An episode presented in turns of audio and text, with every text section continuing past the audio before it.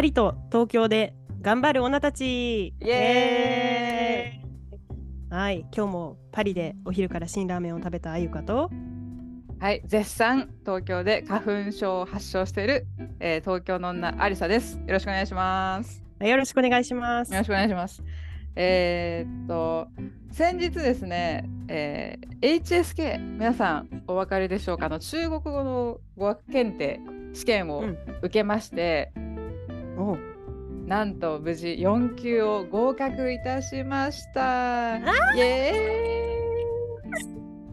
ーイ。めでたい。めでたい。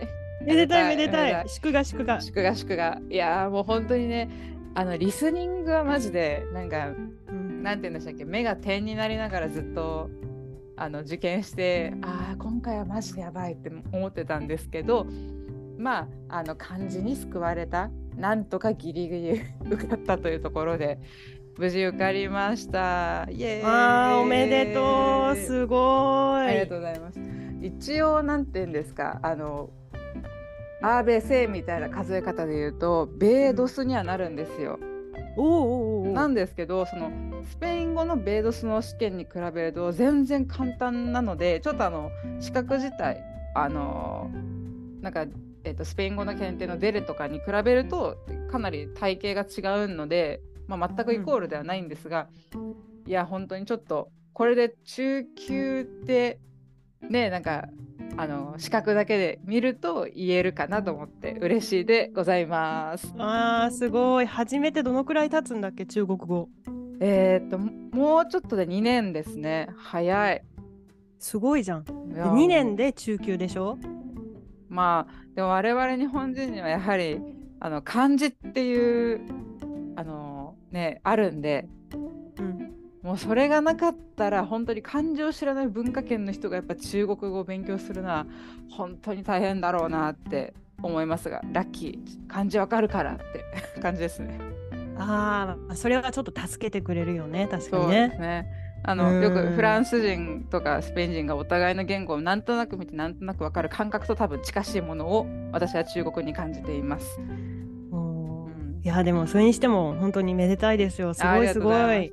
ありがとうございます。カムサハムリだ。カムサハムリだ。ということでですね、えーと、はい、全然時期ではないんですけれども、まあ、いつかちょっと中国に行きたいなという気持ちもございまして、うん、で私たちはあゆかさんは、まあ、現在もですけど過去にフランス留学されたり私も、えーと、スペインに実際に留学行ったり、まあ、あとはオンライン中国語の留学もしましたけれどもお互い留学の経験があるということで 留学前にしておけばよかったこと、えー、としてよかったこととかあればあの今日はお話ししていきたいなと思います。はいそうしましょう。はい、そうなんです。あの大体どの多分留学とかワーホリとかもですねおそらく、えー、7月から9月ぐらいに旅立つ方が多いんじゃないかなって思うんですが逆算するともう、そろそろなんか申し込むどうしちゃうみたいなとこなのかなと思ってて、うん、まあ、そういう準備の過程でもぜひお役に立てればと思います。はいそうですね、はい、いやもう留学まあまあ彩香さん今在住ですけど留学の時のことちょっと思い出してもらって、うん、なんかどんなことをやっとけばよかったなってこととかちょっとありますか？あまず今思い出したのは、はい、ちょうどですね私は2013年の10月に留学をしたんですけれども、うん、ちょうど2013年の3月だから今頃ですね、はい、今頃ああフランスに留学するけど町どこにしようかなって決め始めているとこでしたちょうど。あそうですか。ちょうど、うん、え、うん、えその時はなんかどう何町を決めてから学校を探すって感じだったんでしたっけ？そうですね。町を決めてから学校を探しました。うんどんな視点で決めてったんですか、はい、えー、私はですねあのその時にもフランス語レベルが壊滅的だったので それから、はい、あとは初めての一人暮らしっていうこともありますし海外で、はいはい。うん、っていうのもあったのでえー、そういうアソシエーションがありますよね。日本にいくつか海外留学する時お手伝いをしてくれる協会があると思うんですけれども、はいはいはい。はい、私は日仏文化協会という協会にあの赴いて。であのそこで、まあ、フランスに住んだことないんですけれどもちなみに初めて一人暮らし海外でするんですけれどもどこの町がいいですかっていうのを相談に行きました、まずは。あそうだったんですね。フランス語ってなんか方言とか結構あるんですか？スペイン語って結構そのカタルーニャ語とかあの、うんうん、なんかいろいろあってその中で標準的なあのまあ話言葉話すならこことここら辺がおすすめみたいな言われ方するんですけどそういうのはフランスにあるんですか？ありますよ。もちろん方言は地域によって違いますし例えば南のマルセイユの方は結構口を大きく開けたような結構発音の強い方言があるのでまあそうでしょうね。あの語学的な観点からするとフランスはね多分スペインよりはそこまであの語学に注目してアクセントに注目して選ぶっていうよりはその町にどんな町に住みたいか。うん。あとはどんな環境にいたいかっていうのを大切にして選ぶ人が多いですね。もちろん行きたい大学がある人はそれが優先ですけど、うん、うん、それ以外はあの街の雰囲気で選ぶ人が多いのでやっぱり初めて行く人は大きな街に行く人が多いですよ。やっぱりパリはすごく多かったですねその時に。そうですよね。そしてあの、まあ、町が決まって多分、えーと受け入れ先の学校とかが決まって実際えー、秋ぐらいに大体みんなスタートすると思うんですけど、うんうんうん、さっき彩香さんおっしゃったようにあんまり言語できなかったんだっておっしゃったじゃないですか。そう。私もなんです。全然喋れなくって、うん、あのちょっとこの勉強面っていうところから少し留学前にしておけばよかったことしてよかったことをアプローチまずはしていきたいと思うんですが、うん、なんかあります？ちょっとあの言言語の面ですか、うん、勉強だとかなんかその言語レベルとかそういったところでこうしとけばよかったなというものあれば教えてください。あ言語レベルはやっぱり喋れるに越したことはないですよねそれは。うんまあ、そうですね、うん、はい。なので実際に私も行き先が決まってからもう23か月ぐらいは結構集中して勉強しました。あ本当ですか？あのうん、本当に本当にその23か月は勉強しましたね。えー、じゃあ大学生活の中で一番。あ そこ一番になっちゃった。そこ一番だった。えじゃあもう着いた頃はどのぐらいのうん、あのレベル感だったんですか？着いた頃は、えー、例えば行き先を告げ告げるのは OK タクシーに乗ってここに行きたいです告げるのは OK で着いてから例えば買い物とかはできましたね普通に。でどのぐらいのレベルかっていうと銀留学して銀行開設とかするじゃないですか。ああ、私はしなかったんですけど、される人も多いですよね。はい。うんうん、えっ、ー、と私はフランスに行った時に銀行の開設をしたんですよ。で、その時にあの銀行で銀行の開設をするために銀行員の方がいろいろ説明をしてくれるので、そのフランス語がギリギリわかるかわからないかぐらいのレベル。あすごいでも私からするとかなり話せたあの部類に入ってきますねそれは。まあ多分 初めて海外に行ってあのそれまで全然フランス語ができなかったっていうことを考えると、かなりステップアップしたのかもしれないけれども実際にやっぱり銀行開設ですからなんか分かりたいじゃないですか。すね、結局向こうの方とあの私がしたい質問はあの英語でコミュニケーションを最終的に取ったっていうのを覚えてます。うん、ああそうですよね、うん、分かりきれなかった最後まで。うん。いやもうそんなもんじゃないですか？あのそうだね。だから留学前にしておけばよかったことかっこ勉強編って言っといてなんですけど、うん。まあ、言ったらどうにかなるっていうのを正直本音では思っていて。うんうんそうですね。まあ勉強できる人はしたらいいですよね。日常生活で支障がないぐらいの、はいことは話せておくとやっぱりいいと思いますよそれは。うんうんあとは行く場所にもよるんじゃないかな。うん確かに。なんか例えば私はその時はパリには留学していなくて他の町に住んだんだけれども、まあ、そこも大きな町なので話そうと思えば別に英語でどうにかなっちゃうんですよ。あそうなんですね。えー、うんでももしもっと小さい田舎の町に留学したいっていう風になったら、英語通じるわけじゃないですしもし緊急事態になった時には困りますからやっぱり最低限の日常生活ぐらいの言葉はできてた方がいいなと思いました。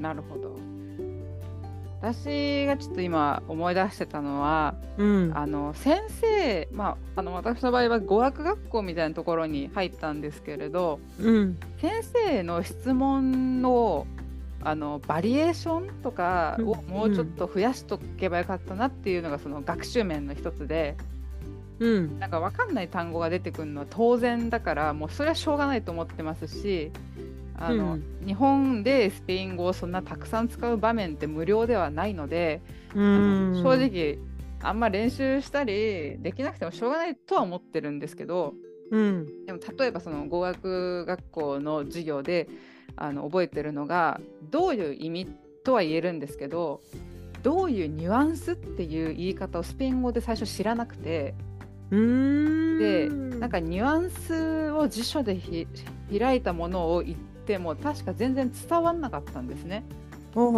であなんて言うんだろうみたいな感じで探っていってなんとなく途中から分かっていったんですけど、うん、そういう先生とかに質問とかする時のあの文をちょっと覚えておけばよかったのかなって今になってちょっと思いました。うん質問すること大切だからねやっぱりね。そうですね。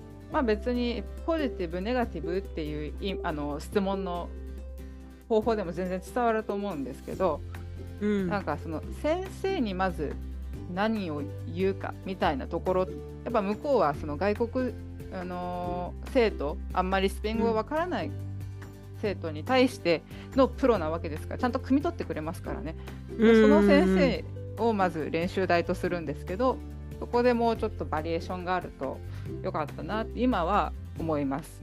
はい、あーなるほどね。うん、言語的な面から見るとその質問したりコミュニケーション取るための最低限のフレーズ、はい、そうですかね。うん、あとすごく覚え勉強のところで言うとすごく覚えてるのが日本人の学生は全員もう電子辞書を肩身離さず持ってたんですよ。あそれわかる。の私もそうだったんですけど、うんうん、あの、えーと、英語ぐらいのサイズのものがないと不安になるぐらいなんか依存してて今はもしかしたら皆さんねスマホかもしれないんですけれど、まあ、約10年前はもう10年か。10年前は電子辞書に依存していて、えー、でまあ最初はしょうがないと思うんですけどもうちょっとその知ってる単語で組み立てるとかをできたら、ん。なんかコミュニケーションにつながったんじゃないかな。その辞書にあるものが全てじゃないっていうのは今は分かりますけど当時知らなかったので。うんうんうん。自分の言葉で伝えられるもっと努力をすればよかったっていうのはちょっと思いますね。ああそうそうそうそうそう、うん、それね言われた日本人だけ本当に。そうですよね。うん。いやなんかちょっと異常ですよねうん。すぐに引いちゃう感じ。そうそうそうそう。で正しい言葉を見つけたいと思っちゃうから。うん。で例えばさ同じ私もね大学付属の語学学校にいたから多分アリサと同じような状況だったんだけれども、はい、そのクラスの中に日本人以外のアジア人もいるしそれから他の国の生徒とかもいるじゃない、はい、でやっぱり日本人だけわからない言葉その同じクラスの友達とね、うん、であると、すぐになんか辞書を叩いて、うん、あの 調べてたんだけれどもだから間違えたくないのよ。でもねうん、他の人たちはそのお互いやっぱり勉強しに来てる学生ですからフランス語のレベルネイティブじゃないのよ全然。でもその間違ってる言葉の中でコミュニケーションしようとするわけ。あれ大切だよね。大事ですね。なんか言い換えたり、うん、そのまずいい意味か悪い意味かってところから始めて、うん、でなんか動詞なのかとかそういう説明もですしなんか似てる言葉を自分の中で探してみたり、そうそうそうそう。いうコミュニケーションがあなんか電子辞書がなくてもそれでみんな覚えてるわけじゃないですか。うん、だからそのもし留学すればよかったこととして挙げるならばもうちょっとその電子辞書依存を、うん、せっかく留学してる行ってるんだからちょっと離れて自分の言葉とかジェスチャーでなんとこうあの、まあ、やり取りしてみるっていうのをもうちょっとやってみたらよかったなっていう思いました。うん、ああそれそれ本当に身に染みて分かります。本当今はどうですか？韓国語勉強されてますけど、うん、あのなんか知らない単語とか、まあ、もちろん出てくるじゃないですか。うん、こういう時って、まあ、どうされてます？どうなんかフランス留学してた時と変わりとかはありますか、うん、あ例えば私一時期パリにある韓国語の授業あの、はい、集団の授業、うん、集団の授業っていうんですか？あのコレクティフを取っていたんですよ、だから周りの生徒はみんなほとんどというか90%フランス人。1人ぐらいドイツ人がいたかもしれないけれどももうみんなネイティブフランス語の人で韓国語の初級を受けに来てる人だったのね。でそういう時にはあのなんかすごいコミュニケーションが活発ですからあのわざわざまあ、今ももちろん電子辞書の時代じゃないけれども調べようと思えば iPhone とかで調べられちゃうけどそれもしなかったかな。だから教科書に載ってる単語それから先生が言った言葉あとは自分が知ってる言葉で何かしら言ってみる。とか。そうですね、うん、そういう状況にもなりましたし多分そのやっぱり知らない言葉を自分で調べて使うっていうあのなんて言うんでしょうね。そのコミュニケーションの中でいちいち準備しながら、うんやってると結局そのものに依存しちゃってやっぱり良くないっていうふうに私も思ってるので、うん、今はあの私韓国語のレッスンはオンラインでマンツーマンで受けてるんですけど、うんねはい、あのとりあえず喋ってますもう。あの 行ってみる。多分、ま、そう行ってみる。まずは行ってみる。そうですね。うんまあ、ヨーロッパ言語ちょっとあの活用とかすごく複雑なので、うん、私も実際留学してみた身としてその、うん、本当に分かんなくなる瞬間があったり、うん、えさっきまでこの形だったのに現在完了形だけはこれになるのみたいななんか罠とかもあるので、本当に電子辞書すごく使うんですけど、うん、もし、えー、次の秋ですかねあのヨーロッパとか、まあ、留学行く方聞いていればちょっと電子辞書から少し離れてみるっていうのをあの私たちはお勧めしたいと思います。はいそうですね、はいえっと、続きましてですね、えっと、まずやっぱり留学すると,、えー、っと現地の方の前に留学生同士で仲良くなると思うんですよ。うんうん、だその留学生同士とかのコミュニケーションにおいてあのあまあもうちょっと、うん、これ知っとけばよかったな留学前に知っておけばよかったなっていうことはあるか。このアプローチで話したいと思います。はいはい。はい。えっ、ー、とそうですね。留学生とのコミュニケーションでああこれもっとこうしとけばよかったっていうことって彩香さんありますか？留学生同士のコミュニケーションですか？そうですね。まあクラスとか授業でもいいと思うんですけどうーん。うん。えっ、ー、と私の例えば一番日常的に接しているのが多かったのはあの日本人が多かったんですね、はい、同じ建物の私寮みたいなところに住んでたのであそうなんです、ね、同じ、はい、そうなんですよ。だから建物の中に住んでいるのにもやっぱり同じ教会を経由してきた日本人とかあ同じ学校に行ってる日本人が多くてで、ね、もう私の2つあの隣の部屋まで全部に日本人日本人。でまたそのフロアの先も日本人みたいな、えー、人気。すごい。さすがフランス。だからやっぱりあの必然的にあの仲良くなるわけですよ。一番、だって1日目から空港に足を踏み入れた時から一緒なわけですから。そうですよ、ね、で彼らとはその離れら離れないやっぱり、うん、あのコミュニティがそこで出来上がってるわけであの何かあった時にすごく心強いんだけれども、ね、じゃあ日本人っていう面をそう差し置いて、うん、他の同じクラスにいる外国人の同じ友達と留学生と、うん、そうですねあのいろんな国から来てますから、はい、その違う国について知るチャンスだから、うん、もっとなんか相手の、うん、国についてあの出身地について興味を持ってコミュニケーションしたら、まあでもある程度私結構興味があったんでいろいろなこと話してたんですけど、うん、なんかね事前知識がなさすぎるとやっぱりえなんなんて聞いていいか分かんない。しかもコミュニケーションツールもフランス語だしあそこで聞き方分かんないみたいな状況になってたけどやっぱりそういう友達と相手の国についていろんなバリエーションのねあの知るチャンスだったなと思いますよ。なるほど。もうちょっとうん、えーと、留学先以外の国についてもなんかあの簡単な知識を入れておけばよかったっていうことですかね。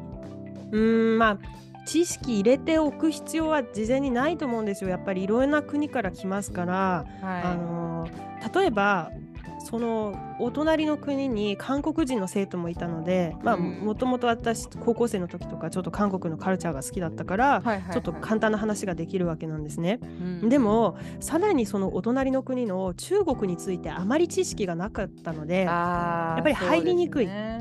そう、で彼らもあの中国人の留学生もたくさんいましたからそうすると彼ら同士で固まっていると私ちょっとその、アプローチしにくい。うん、なるほど、うんだからあのたとえ知識があってもなくてもなんか知ろうとする気持ち、うん、相手のことを、うん、うん、それが大切かなと。思ったんですけどありさはどうです？なんかそういうのありました？留学生同士で。ですね。結構私の、えーと、語学学校ではなんか、まあ、文法だのなんだの習って日本ではどう、とかまあ、ロシアの留学生も多かったんで、うん、ロシアではどうアメリカではどうみたいな問いを先生にさせられて、まあ、ちょっと話してもうさも大国の代表のように話す場面がかなり多かったんですよ。うんでその時によくあるあるですけど日本は宗教がありませんっていうのなんか通説であるじゃないですか。あるね。そんなわけないんですよ。うん、日本には宗教ありますし宗教だけでなくカルトとかもめちゃくちゃ多い国なんですね。うん、それを自覚していなくて、うん、ああ日本はあんま宗教ねみたいな感じだったんですね。だからもうちょっと宗教だとか日本の伝統、とかあのよく武士道とか言いますけど日本の精神とか、うん、なんかそういった知識があれば、もうちょっと面白い話できたなって単純に 思ってて。ああその相手の国じゃなくてアリサの場合は自分の国についての知識ってことよね。そうなんですよ。まあもうね、うん、正直20代前半のあの私の狭い何ですか視野だけのせ日本を話してあそれが日本なんだって思うわけじゃないですか。うん、か単純に私自身のもうちょっと視野が広がって日本について学んでいたら、うん、なんかね面白い話ができたなと。で留学最後の方になって、うん、そういやお盆お盆ってきゅうりとかナスに乗ってくるんだよね魂っていうのを思い出して、うん、なんかそれを言ったんですよ。うん、日本のねお盆はやばいぞと。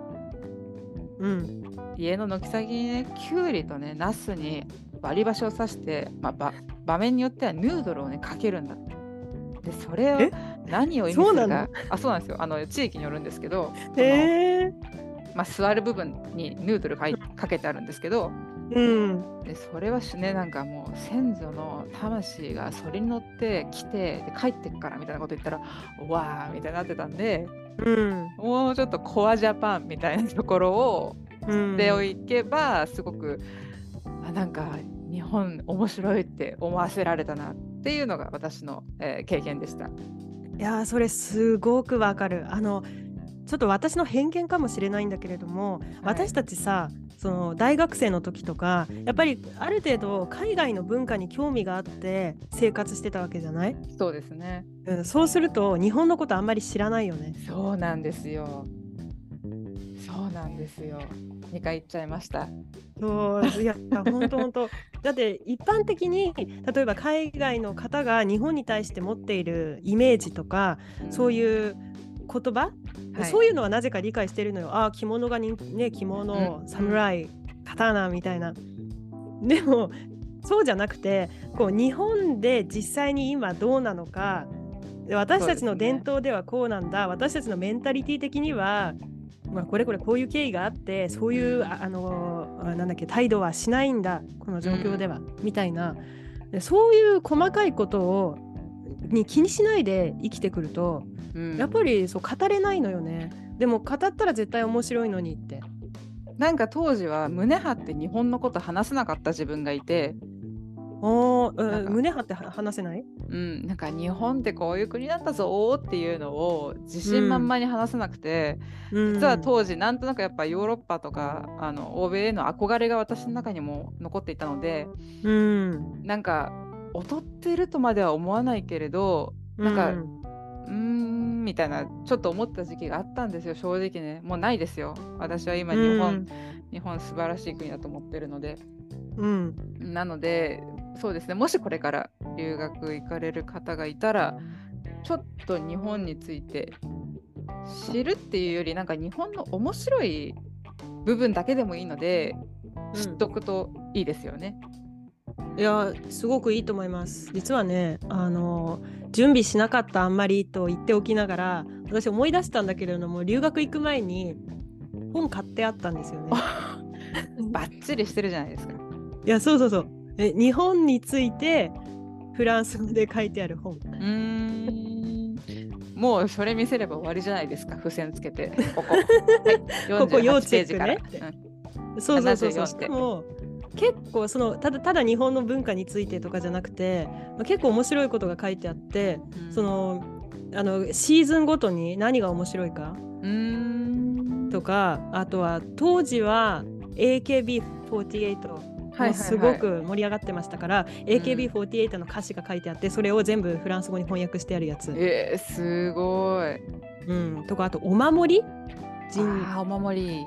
お寺、えー、お守り。すごはいはい。でそういうことについてねあと歌舞伎町とか、はい、いいですね。はいはい。でそういうのについてね書いてある本をね実は書いてありますね。今税込み価格2100円で、えー、友幸長野さんが書いた「ギッドもジャポン」というものを買ってあったんですけども。ジャポン。はい。はい。あのー、多分これ今はね私の本棚に入っているんですが、はい。えー、留学先にね留学行った1年間で私のスーツケースから出たことは1回もないかもしれませんが もっとよく読んでおけばよかったなと思いました。あでもその違いの面白さを知るってなんかこの違うことが面白い日本はこうであることが面白いって気づくのはやっぱその留学した後じゃないですか。そうそう思う。だからどうもここは日本はちょっと違ってて面白いとか気づくのはもうねなんか矛盾してるようですけど、うん、そうですねまあちょっともし行く方がいれば本当になんか面白い話仕込んでいくといいと思います。そうですね。あくまであの面白いんですよ。その違うから相手に変な風に思われるんじゃないかとかそういう心配は全然いらないと思いますよ。その文化の違いだけなんでそうですね。はい。興味の範囲だと思います。なんかあのそういうネタはいっぱいあるとね。そうですね。なんか別に説明口調で覚える必要は全くなくて、うん、例えばなんか浄土真宗があってとかそんなことじゃなくて、うん、なんかもっといろんなエピソードがあるじゃないですか。うん。卑弥呼はとかうん、こう聞いたら胸がワクワクするいきなりディープないやあのー、そうまあでもそういう結構聞いたらワクワクするエピソードって日本にもゴロゴロ転がってるので、うん、ちょっとそれをねぜひ仕入れてほしいなって思います。そうですね、はい、はい、では続きましてですね、えーとまあ、留学生ときまし、現地の、えー、まあ、フランスだったらフランス人スペインだったらスペイン人との交流だったり生活の中での、まあ、留学前にしておけばよかったことしてよかったこととかあったら、えー、と話していきたいと思います。はい。はい。どうしましょう。で私はですね実はあのずっとホストファミリーのところに住んでたんですよ。うん、でまあな まあ喧嘩もしまして何回か出ようと思ったこともあるんですが、うん、あのホストファミリーがですねちょっと珍当時は珍しいことにあのザ家族の形だったんですよ。うんザ家族っていうと、うん、結構あの私の行った留学先のホストファミリーってもう結構あの自分の子供が大きくなって出ていったからその空いたスペースを留学生にあの受け入れるとかそういう人が多かったんですけどうん、私の生先は本当にお父さんお母さん私と同じぐらいの大学生の娘、えー、中学生ぐらいの娘っていう家族のところに私がプラスされるような形だったんですね。うん。結構珍しいって言われてそのなんかエージェントみたいなところに。うん、でなんかその生の家族スペインのご家庭を見れる機会なんて人生でないなと思ったんでちょっと嫌なことももちろんあったんですけど、まあ、最後までそこに逆にいたんです。うんうん。うん、でそこでそうですね留学前にしておけばよかったこととしてはあの ホストファミリー行くとそれ以外の親戚ももちろんあったりするんですね。うんうん、おじいちゃんおばあちゃんおばおじいとこなんたらみたいな会うんですけどもうおじいちゃんがね、うん、会うたびにね神風と秋人の話をするわけですよ。それしか知らないから日本について。最初神風はわかる。秋人みたいに実はなっちゃって。はいはいはい、当時の天皇の私本名本名っていうかあの名前を知らないんですよその、うん、天皇として見てるから、うんね、ごめんなさいねあの皇族とかお好きなあのお詳しい方いたら何言ってんだこいつって思われるかもしれないんですけどすいません当時は本当にそうだったんです。うんうん、でなんか3時間ぐらいねずっとその話されたんですけど全然、うん、なんか最後の方にああって思ったんですけど、うん、そっからですねあの留学先海外のちょっとまあ年いってる70代80代とかの方はマジでそういうものとしか知らないんですよ日本を。はいはいはいはい。有名ですね、そういうのね。うん、だからもうちょっとやっぱそこについても事前知識を仕込んどけばよかったなっていうのが、えー、私の教訓になります。うん。知らなかったんで。確かに、はい、あの結構近近世近代、はい、どっちだっけ、はい、一番近いだから昭和の時代について、うん、結構ある一定の年齢以上の方は詳しいよね。そういうイメージ強いね。ね。うん。まあ、スペインと日本って直接交戦してなくて、うん、第二次世界大戦にスペイン参戦していないので会話にしやすいのかもしれないんですけれど、うん、その辺りの知識私はそのなんか国と国がこうなってみたいなことはしてたんですけど、うん、あんまりそのディテールを知らなかったんですよ。うんうんうんでもおじいちゃんはねやっぱその面白いとこしか知らないから。うん、ね、なんかそういう話を、ね、されてポカンだったので力してみれば何、うん、なんだこいつって思ったと思うんですけどね。そんなことも知らないのかと思われたかもしれない、うん、そうそんなことも知らないのって思ってたと思うので、うん、あのもうちょっとその近現代あの、うん、1900年代はちょっと知識は抑えとくべしってすごく思いましたね。そうだよね。ああ、それわかるわかる。うん。なんかあんま語れないんですよ、私その辺の知識なくて。うーん。なんかね、そうなの。私も日本にいる時よりは、あのこっちに来てからの方が留学してからそれからまあパリに住み始めてからの方が昭和の時代の日本の話されること結構あってで、ね、今までそう、うん、そういうイメージやっぱり私の中ではあ外国で有名な日本の文化は侍だろうとか思ってたから、うん、あの全然その気にしてなかったというか外国の方に説明するタイミングがやってくると予測してなかったのね。うん、そうですね、うん、でも多いよね。多いですね。その20代の多分前半の方で行かれる方が多いと思うんですけどうん、その年代の人と普段はコミュニケーション日本で取るじゃないですか。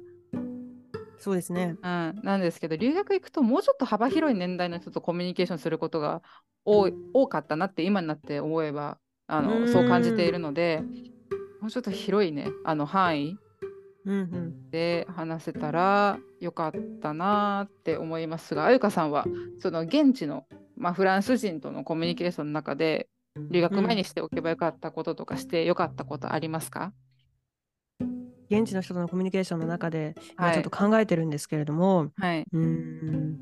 あのねやっぱりあのフランスって私今フランスに留学してたんで、はい、アニメ漫画めちゃめちゃ人気があるんですよ。そうですね。そう。本当にあのいつだったかのランキングで日本の他の国でその漫画アニメどちらだったかすみません。ちょっとデータを忘れてしまったんですが、はい、あのその消費量がすごいのはフランスっていうぐらい。うん。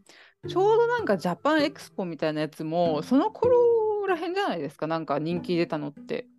あそうかもしれないね、うん、もう大きいのやってますよ。すごい大きいイベントが毎年ありますし。う、ね、ん。そうね。だからそのアニメ漫画、うん、海外で人気なものってさどういうイメージある？あ日本のものでですか？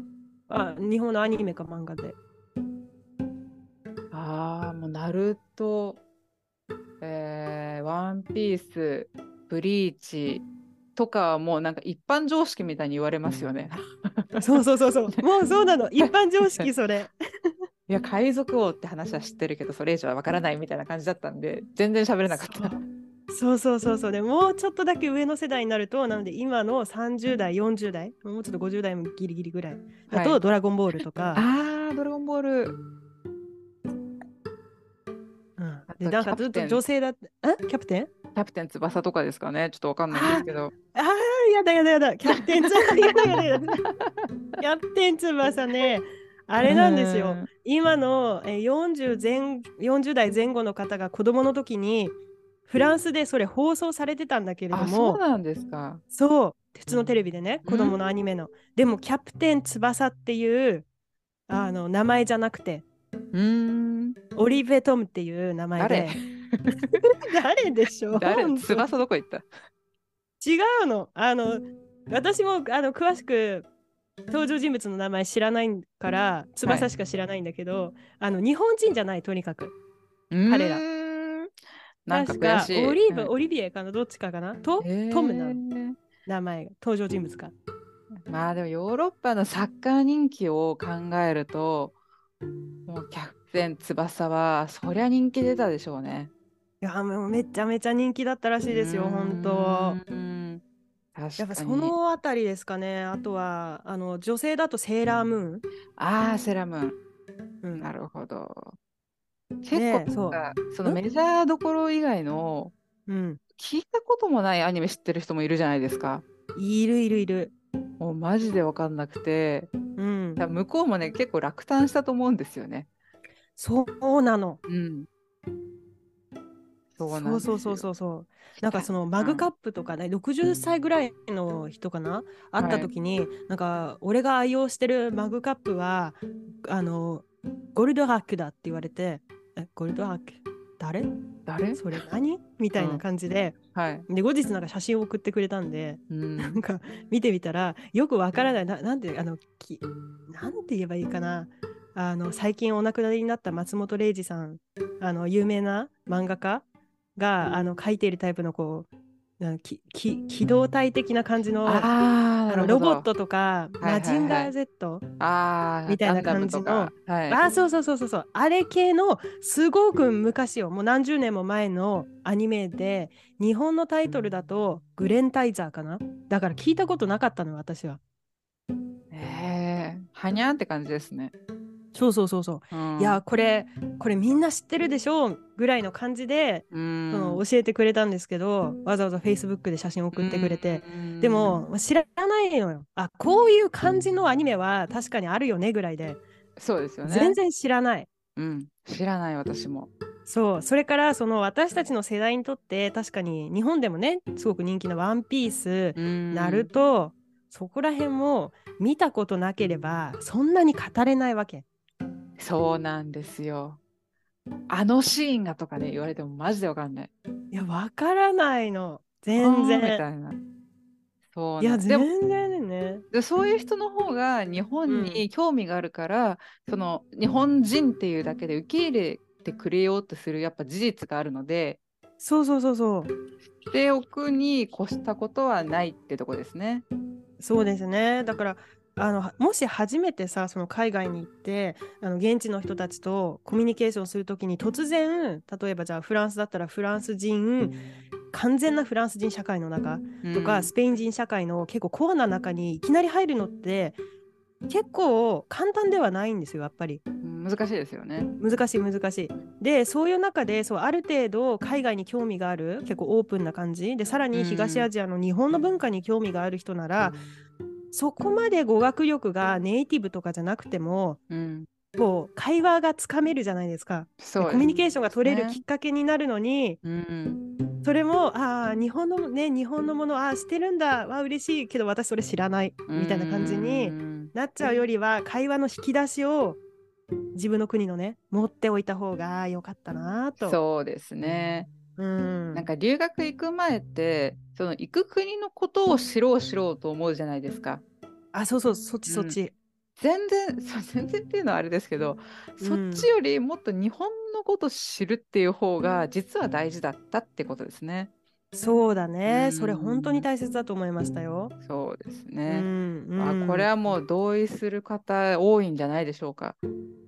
はい、ね多いと思います。逆にもし反対意見の方がいたらちょっと聞きたいですね。あ逆に、うん、ぜひお願いします。はい。あとちょっとすみません今の現地の方とのコミュニケーションの中で私あのこれやってててよかったなって思った唯一のことがございまして、うん、あの私途中から現地のダンス、えーと、教室に通ってたんですよ。うん、でそれは日本人も全然いなくて基本的にローカルな人たちが通うような教室だったんですね。うん、でもちろんその拙い、あのー、スペイン語ですし別に日本に興味のないスペイン人と関わる場だったので、うん、向こうからめっちゃねこうえー、どこの人？みたいなフレンドリーな人ばっかりではないんですよ全然。うん。でその中で私はダンスやってたのであのなんか「えこいつ意外と」みたいな感じでなんとなく周りとコミュニケーション取り始めたり、うんなんか発表会出たりしたので。あの伝えたいのはなんか自分の得意なことを話せたり自分の得意なことをその留学先でやるっていうのはすごくいいことだと思いました。お技ですね技。技。もう野球好きな方だったらなんか野球のサークルとか入ってみたり、うん、音楽やられてる方だったらその音楽のチームとかに入ってみたりなんか日本でこうなんか趣味とかあればそれを現地でやってみるとその言語単純に言語以外のものでつながれるのですごくいいきっかけになると思いますのでぜひあのそれも唯一今回してよかったことなんですけどちょっとご紹介いたしました。はい私もそれすればよかったなって今アリサの話聞いて思いました。あ今日からやってください、ゆかさんは。今日からそうですね、間違いない。間違いない。今からでもチャンスありますよ。そうですね。いやでも、はい、あの韓国教室とか行かれてるので、ね、あのそれはそれは他のヨーロッパの生徒から見たら、もう日本人なんてマジ、超こいつ韓国語喋れるっしょみたいな目線あるじゃないですか。まあ、ありますよ、それは。うん、あんな感じですよ。そうでしょう、ね。踊れんのみたいな、なんかそういう、そういうのでつながれるみたいな。ああ、わかります、わかります。うん、いいですね、それもいい,、いい機会になります。うん。はい、で最後にですね、まあ、それ以外のお話をしていきたいと思います。うんうん、はい、でそれ以外例えば、まあ、健康とか実際 その物理的なものだったり、うん、これ買っとけばよかったこれしとけばよかったってことありますか？いっぱい。いっぱい。いっぱい。えー、じゃあちょっとえりすぐりのなんかあれば教えてください。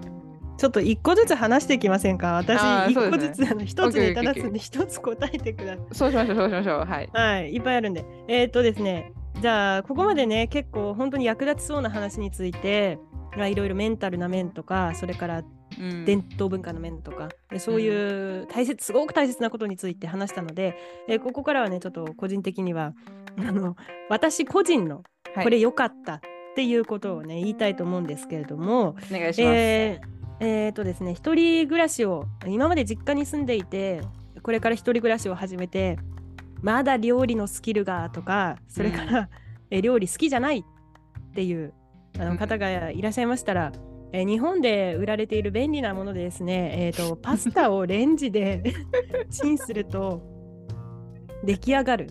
水とパスタ入れるだけですよ。それでレンジでうん、あれです。知ってますか？いやもう超有名ですよ。もう一家に一台あるんじゃないですか？本当に。うん。わかんないですけど。あれあれ便利ですよ。あのどんなそのお湯沸かさなくていいんですよ、うん気持ちわかりますかね？どうなんでしょう？わかる？わ、えー、かりますけど、うん、その量とかだとあれですよね、うん、そのキッチンスペースが限られてたり自由に使えない環境がある中で、ちゃんとパスタ食べれるっていうことに大事ってことですよね。あそれもありますね。確かに。あのキッチンのやっぱりスペースが限られてて、うん、そんな長時間使えないなっていうのもありますし、うん、あのそれから単純に個人的にあの料理が好きじゃなかったね あの火を使 火を使ってお湯を沸かしてパスタを茹でるっていうことが2013年の私はできなかったので、うん、マジっすか？できなかった。本当に？いやもう。できなかったの？今なんてすごいですよね本当に。甘露に甘露に作れますもんね今は頑張って甘露に作りましたお正月に。本当にすごいです。はい、はい、でも、うん、本当にできなかったのであの私はですねそれをあのまずはスーツケースに2つ詰めてあの予備ですよ。予備も込めて2つ詰めてさらに日本から私の母があのプラスで2つ送ってくれたぐらい。それそれ 3, 3ヶ月に1回交換してるってことですよねそうです。だから全 でそのうちのね1回は何かのミステイクでちょっとあのああれだ。友達に貸したんですね。それフランス人の友達に貸したら多分使い方を私上手に説明できてなくて水入れないでパスタを乾燥したあれパスタを入れてレンチンしたら燃えたんですよ。えー、怖危な。危ないでしょ？危ないですね。だからもうマジでぞれでぞれですよ。まあマジでぞれだったんだけど、えー、あの大丈夫ってもう私の心の中では余裕ですよ。うん、残り3つあるから。まだあるから大丈夫みたいな。うん、そうそうそうそう。でまあそういうねグッズがえ確かね100均とかで売ってるんじゃないかなすごく便利なんですよね。うん、それだけであのインスタントラーメンができるのもあるし、それからお米が炊けるのもあるのでそうです、ね、これはいもちろん全部持ってました。えー、もしね料理が苦手だな心配だなっていう方はそれこれすごく便利です。ありがとうございます。はい。えー、じゃあ、ね、アリさん。えー、手料理料理つながりでちょっとあるんですけど、はいはい。なんか日本の料理食べてみたいとかそれがホストファミリーだったり他の留学生とかそういうのあるんですよ。あるじゃないですか？あるあるある。餃子パーティーやったり、うん、まあ唐揚げだのなんだの作ったりするんですけど私もですね当時全く料理できませんで、うんまあ、唐揚げなんか留学先の友達に習って作れたみたいな感じだったんではいはいはいはいもう本当に日本で日本食をもうちょっと作れたらよかったなっていうのは今思ってます。で一回ホストファミリーにもう私が今日は作ったるわ言うて、うん、オムライス作ったんですよ。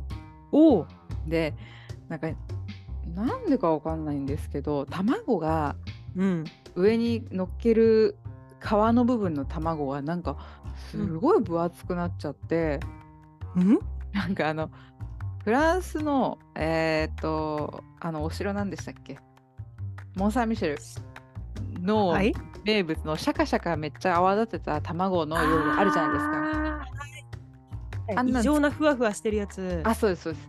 あんなん作ろうと思ったのに、まあ、あれの半分ぐらいの薄さ、はい、まあ、厚さのなんかやつができちゃって、おお。なんかもう、すんごい慣れちゃって、えー、うん、私、卵を焼くことすらままならぬみたいな感じで、なんか、めっちゃフライパンの前でフライ返し手に持ちながらなんかすんごいテンション下がっちゃって みたいな。でなんかホストファミリーの一人が気づいて「なんかアリサ大丈夫人はねパーフェクトなんてないから」みたいな感じで慰めてくれるんですけどそれは私の料理は美味しくなかったということとかさ後で思っちゃった。でもすごいいい慰め方だなと思ったけど 確かにね。失敗するものだからみたいなこと言ってたんですけどなんか夜寝る前に親みたいになったんですよ。そんな感じでちょっともう単純に料理はちょっとできといた方が得。本当どの国に行くにせよってとこですね。そうですね、うんうん、結構なんか韓国の留学生の方とかなんか韓国料理作れる人が私の周り多かったんですよ。すごい、うん、だキンパとかビビンバとかなんか作ってくれて、一緒に食べようみたいな言ってくれた子もいて、うん、なんかすごい、ね、それに対してねオムライスも作れず半泣きになってるような感じでしたからここはねなんか筑前煮とか作れたら盛り上がったなとか思っちゃったりするわけで、うん、ぜひ皆さん、ね、うん、手料理ちょっとレパートリー増やしといくといいんじゃないでしょうか。はい。はい。いいと思います。あやかさんお願いします。えー、じゃあ食べ物の話をしたのでちょっと違うとこに行きましょうかね。はい。えっ、ー、とあまりエレガントじゃない話なんですけど いいですよそういうのが面白い日本って基本的にいろいろなところにトイレがあるじゃないですか。そうですね。これ日本人の面倒くささの一つなんですよでも。どこに行っても綺麗なトイレがあるからなんかトイレの綺麗さにうるさい日本人って聞いたことない？ああまあトイレ大国ではありますよね。そう。からトイレ大国だからいつも綺麗なトイレが、その例えばショッピングモール、デパート、なんならスーパーとかもあるし、そういうのがベースになって生きてるからちょっと出先でさトイレ行きたいってなってもトイレ行けちゃう。そうですね。全然、うん、ルミネルミネがあるから。そうルミネあるから大丈夫、うん、あちょっとなんかかもうカフェ出ちゃったけどちょっとトイレ行きたい。あルミネ行こう。みたいになるじゃない、なりますね。はい。それがそういかないんですよ。あそういくとは限らない。日本一歩出たら。そうです。それだ。そうあの すごく前のエピソードのところでアリサがフランスのトイレであの何でしたっけお掃除してるおばさんにあ、はいはいはい、あのプレグナントかどうか聞かれた話とかして間違えられた話とか、はいはいはい、でそうあのお金コイン入れないと入れないトイレ。うん確かに確かに、うん、もあるしそれからだからコインの手持ちのそのコインがなかったら困っちゃうっていう状況もあったわけ。うん。あとは道端にその路面に路面にね普通の道の中にもうトイレがあるんですけど、はい、であの回転ドアみたいになっててやっぱりそう、お金入れるとウィーンって開いたりするのよ。はいはいはい、どうやらなんか無料になったらしいとかいう説もあるんだけれども私使わないので基本的にわからないんですが、うん、でそれだって汚いのごめんなさい。はっきり言うんですけど汚いのよ。はいはいはい。汚いですよね、うん、だからもうすごくもう私今使わないとちょっとアウトみたいな状況だったら使いますよ、うん、でもそうじゃなかったら使えない。じゃあそれメッセージとしては何なんですか？汚いトイレに慣れとけっていう。メッセージとしては、その最初から日本の清潔さを海外に求めてはいけない。ああ、なるほど、なるほど、なるほど。一つ目、一つ目です。あれ、あれないですもんね。便座カバー。そうよ。どこに持ってくんでしょうね、あれね。いや、わからない。わからない。マジで？えー、って思いますよね。そうそうそうそう分からなくてでほら私たち女性ですからあの女性用トイレ使うわけじゃないですか。はいであれ？便座？最初に思ったのはやっぱりあれ便座がない。便ということはもちろん便座のシートもクリーナーもなくてみんなどうやってやってるんだろうみたいに。うん多分中腰でやってるんでしょうけど。そうですね。うん。っていうのがあるのでまああのー、あとはトイレットペーパーがないこととかもあるのでトイレ入る前はトイレットペーパーがあるか必ずチェックした方が。超大事。なんか一回大学大学その学校が大学の併設だったんですけど、うん、なんか多分大学生のいたずらで、うん、トイレットペーパー全部取られちゃって。えー、どんないたずらなのそれ。ひどいですよね。だからトイレ入ってどの部屋もトイレットペーパーないって出来事が一回あったんですよ、うん、全部？全部。もう全部買って、えー、他のフロア行ったらもしかしたらあったかもしれないですけど、うん、それはねちょっとびっくりしましたね日本でやんないじゃないですかそんなことやんそんなどうでもいいことはしないでしょうねだから日本のトイレは世界一ってことですよ本当ですよ。あの、乙姫がないとか、あの文句言ってられません、本当に。そうですよね。うん。確かに。そう、あの、私、その同じ語学学校に行っていた友達と、なんか隣同士でトイレに入った時に。なんか恥ずかしいんじゃないですか、ちょっと。恥ずかしいですね。うん、建物はやっぱ古かったんでやっぱその私も大学併設だったんで,、はい、でそうするとその仕切りがあ木なんですよ木っていうか木の壁だからねもう下空いてますよねぶっちゃけ。あそうそうそうそう。下もう全然こう手パスできるぐらい、うん、トイレないトイレットペーパーないって言ったらパスできちゃうぐらい空いてて。そうそうそうはいって。でなんかお互い多分恥ずかしくてそこで乙姫の話したの覚えてます。なんか乙姫ないよね。でもフランスに来たからもう別世界だと思って気にしないでね？みたいな感じで。ああみたいな。はいはいはい、自分で乙姫やって。もう自分で。自分でなんかもうそう話しながら話し会話が乙姫です 確かに。はい。まあそのメッセージとしてはだから一つはそのあの日本のトイレの清潔さを海外に求めてはいけない。これが1つ目で、はい、であの2つ目はうん、まあ、どこにでもトイレがそういうわけであのあって使えるわけではないのでコントロールをある程度 やばいですね。それがはい。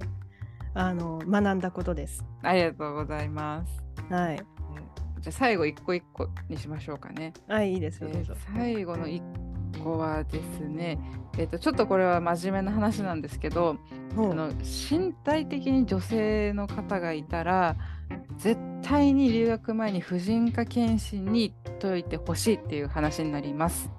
うんうんうん、でこれはちょっとあのノートの記事にも昔書いたんですけれどあの私すごく生理痛がひどい自信はあった自覚はあって、まあ、そのまま留学行ったんですけど、うん、なんか後に留学から帰ってきた後手術するぐらい悪化しちゃって、うんあのまあ、そのせいで途中でな、まあ、何回かあの倒れたり病院行く羽目になったりなんか、まあ辛い体験が何回かあったんですね。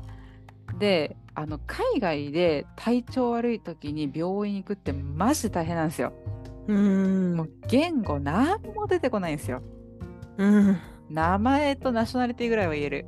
だけどまずなんか聞かれることも難しいんですね。持病は、とか。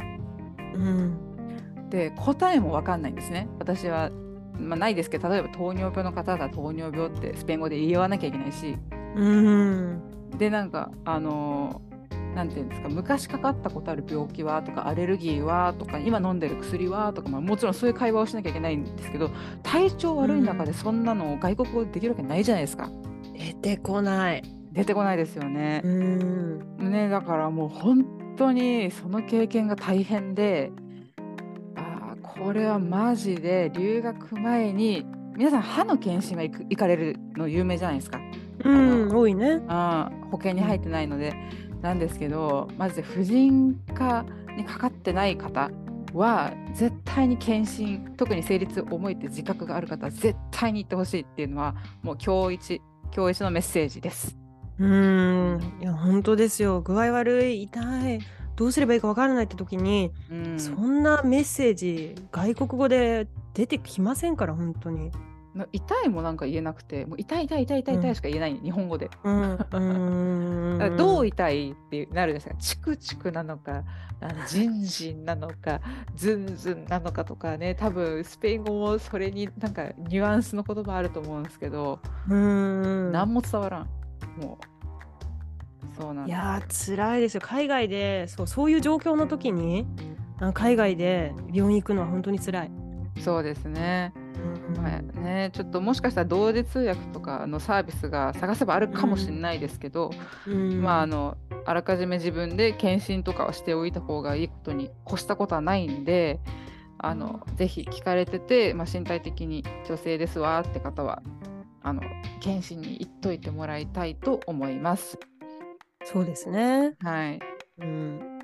そしたら最後、あゆかさん、お願いします。ちなみにあと 8分ぐらい。私、はい。はい。えー、私もう一つですか？はい。最後の一個で。ああわかりました。えっ、ー、とじゃあもう一個。すいません。すごく大切な話をしたところであのまた大したことないこと申し訳ないんですけれども。いいですね。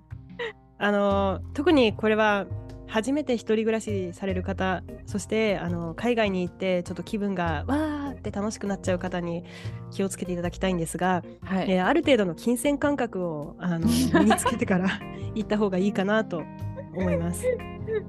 詳細を。これは私の大反省で本当に、はい、本当に反省したことであのそれまで実家暮らししていて、うん、あんまりあのまあ、実家ですから自分で家賃払ったりとかそういうこともなかったので、うん、金銭感覚がねあんまりよろしくなかったんですね。うん、その実家に住んでいる大学生で、うん、であの私そのあんまりアルバイトもしていなくて、だったので。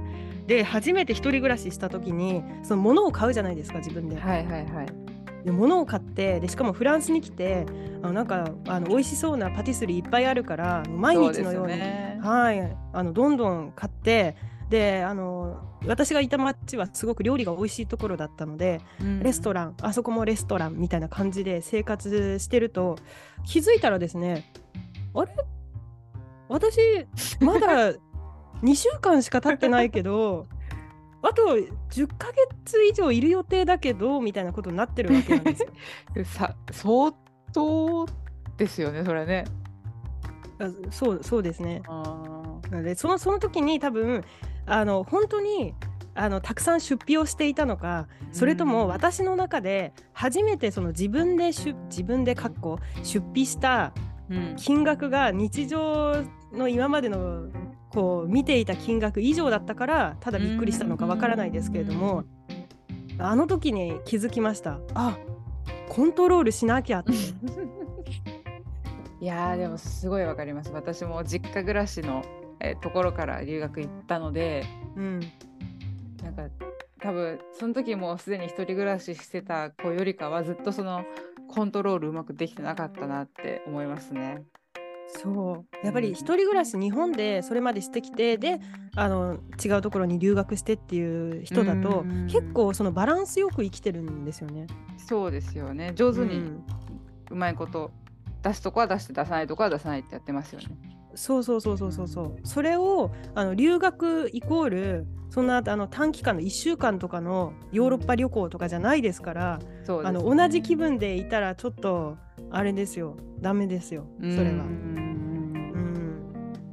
これはあれなんじゃないですか？もう20代前半大学生とかじゃなくて一度社会を経験してその上で留学行かれる方はもうこの辺は超強みですよね。まあ、この辺は強いでしょうね。結構しっかりされてると思いますよ。見てなさいってことですよ。うん、そうです本当に。若いのがいいってわけじゃないんだと。うん、そうそうそうそうそうそう。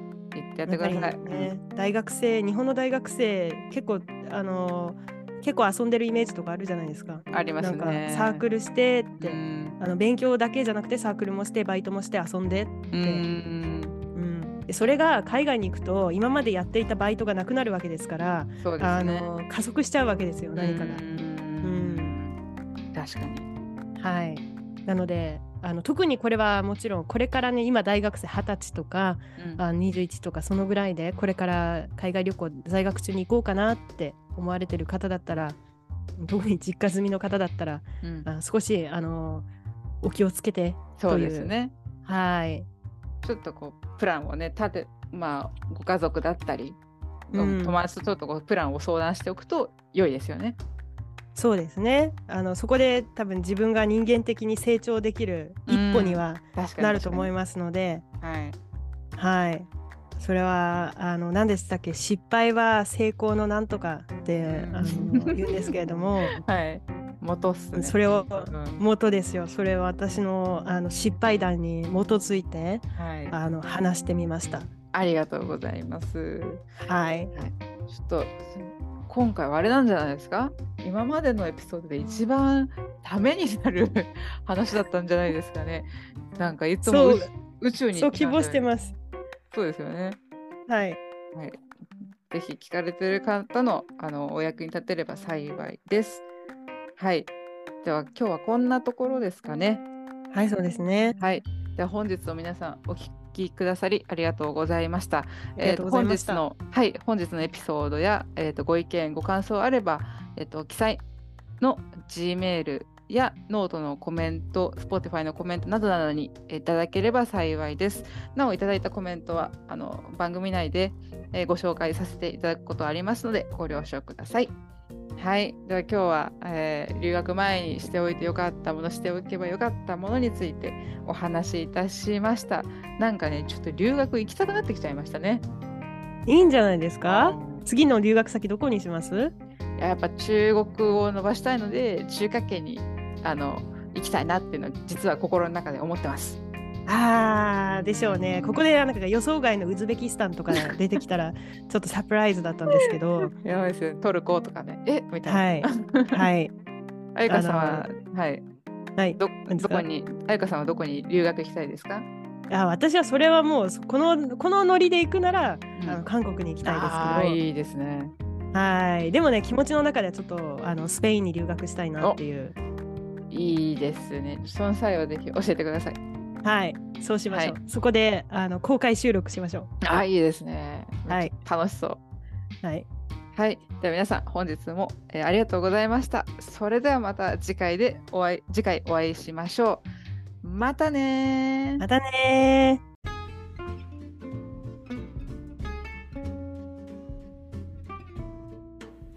インスタグラムとノートでも私たちのエピソードを公開しております。パリと東京で頑張る女たちで検索してください。ご意見、ご要望、お待ちしております。